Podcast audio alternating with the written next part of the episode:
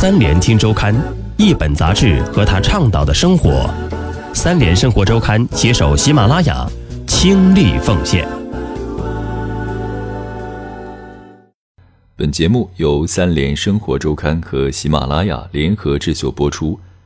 本期我们要分享的文章：第一代雇主如何对待保姆这位虚拟家人？杭州纵火案固然有其极端性。但也折射出社会对于家政市场的普遍焦虑。如何构建规范良好的保姆和雇主关系，既是经济法律课题，也可以被视作一个有普遍意义的社会学问题。当家政雇佣这种社会关系进入家庭，我们是否为之做好了准备？七月一日，杭州市人民检察院对杭州纵火案犯罪嫌疑人保姆莫焕晶以涉嫌放火罪。盗窃罪依法批准逮捕。相比曾经发生的保姆毒死老人事件，人们尤其难以接受的是，杭州一案几乎翻版了东郭先生与狼的寓言。就在纵火前的一个月，莫焕晶还以买房子的名义向林先生一家借款十万元。莫焕晶的律师告诉本刊记者，莫焕晶说：“跟林家像家人一样，林家的贵重东西也不避他，都是随便放。”原本口碑参差不齐的家政行业，再一次站在了舆论的风口浪尖。公众的哗然，既源于悲剧本身的惨烈，还源于感同身受的焦虑。在现代社会，以血脉亲情关系为屏障的家庭生活，关乎安全、私密、自由和幸福，被普遍视为一处只容局内人进入的后台领域。而如今，越来越多的陌生人。正在以家政服务者的身份进入这一敏感的后台。在今年六月八日，商务部举行的例行新闻发布会上，商务部新闻发言人孙继文曾表示，随着两孩和人口老龄化时代的来临，我国家政服务需求呈现爆发式增长。根据商务部的数据，二零一四年家政行业从业人数两千零三十四万，年增长百分之十三。比第三产业从业人数的总增幅高出七点二个百分点。雇一位保姆，特别是一位住家保姆，并不是一个简单的决策。对待这样一种新的需求，需要做好准备的，可能并不只是行业和法律，还有家庭本身。台湾大学社会学教授兰佩嘉在上世纪末和本世纪初，对在台湾务工的东南亚帮佣及其雇主家庭进行了田野调查。这一调查中的一些观察和结论，对中国大陆同样具有参照意义。兰佩嘉提出，台湾社会里雇佣家务帮佣的传统，并不如香港的华人家庭或者马来西亚那么普遍。九十年代以来，台湾家政工人的雇佣者其实是第一代雇主。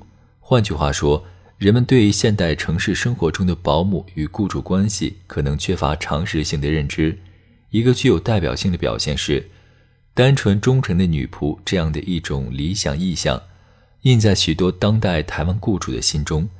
人们总是期待寻找到的帮佣比较像古早时代的佣人，而事实上，人们并不能依照传统的主仆关系模式，将雇主和保姆之间的关系顺利嵌入自己的家庭框架中。家政服务工作自古有之，在人类社会的漫长历史时期里，家务劳动由罪犯。战俘及其家属等女性奴隶承担，女婢为雇主的私人物品，是家庭财产。十九世纪中叶，英法等国的城市中产阶级雇佣农村的年轻劳动力从事家务劳动，家政业开始作为一种产业出现，家务劳动逐渐成为可以购买和消费的商品。这种转变彻底改变了关系模式。上海财经大学经济社会学系苏玉慧博士在研究中指出。前资本主义社会，法律规定主人对仆人享有家长支配的权利，仆人对主人履行绝对的个人忠诚，同时主人给予仆人庇护。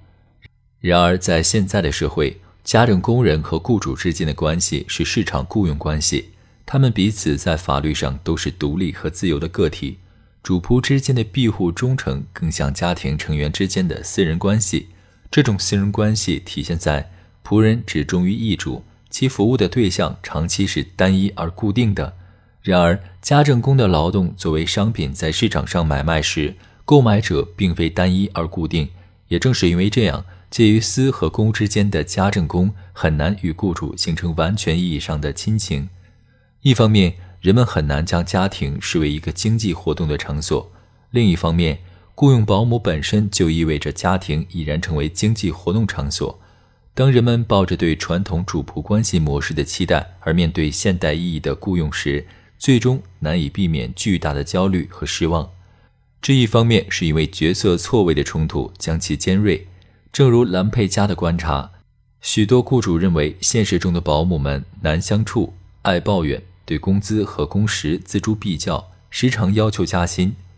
但从劳工角度看，这其实反映出他们试图和雇主家庭维持距离，以捍卫自己的私人生活，以及理性化家务帮佣的工作内容和条件。另一方面，对传统忠诚期待难免落空，就像莫焕晶。并没有领像家人一样对待他的邻家的恩情。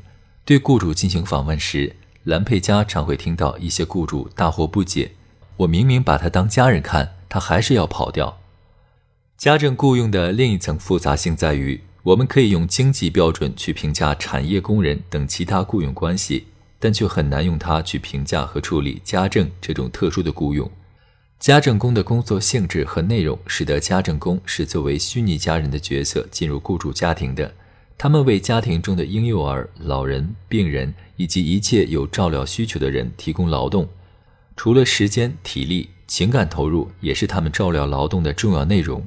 兰佩加的研究表明，大量新兴中产阶层家庭的女雇主们雇佣廉价的外籍劳动力做家务，是为了将孝道和母亲的职责部分外包。缓解工作与家庭、传统与现代的压力。换句话说，家政工人是在替家庭成员承担部分家庭责任。而在真正的工作过程当中，角色的转换并不简单。北京市社会科学院社会学所助理研究员马丹指出，作为虚拟家人、家政工的这种角色扮演，首先要付出足够的令雇主满意的情感，其次，这种扮演还要掌握好度。不能喧宾夺主，代替了真正处于这个角色的家庭成员，也就是在情感付出的基础上，要学会控制与抽离。马丹指出，控制与抽离是真正的家人与雇佣关系存在内在的矛盾所决定的。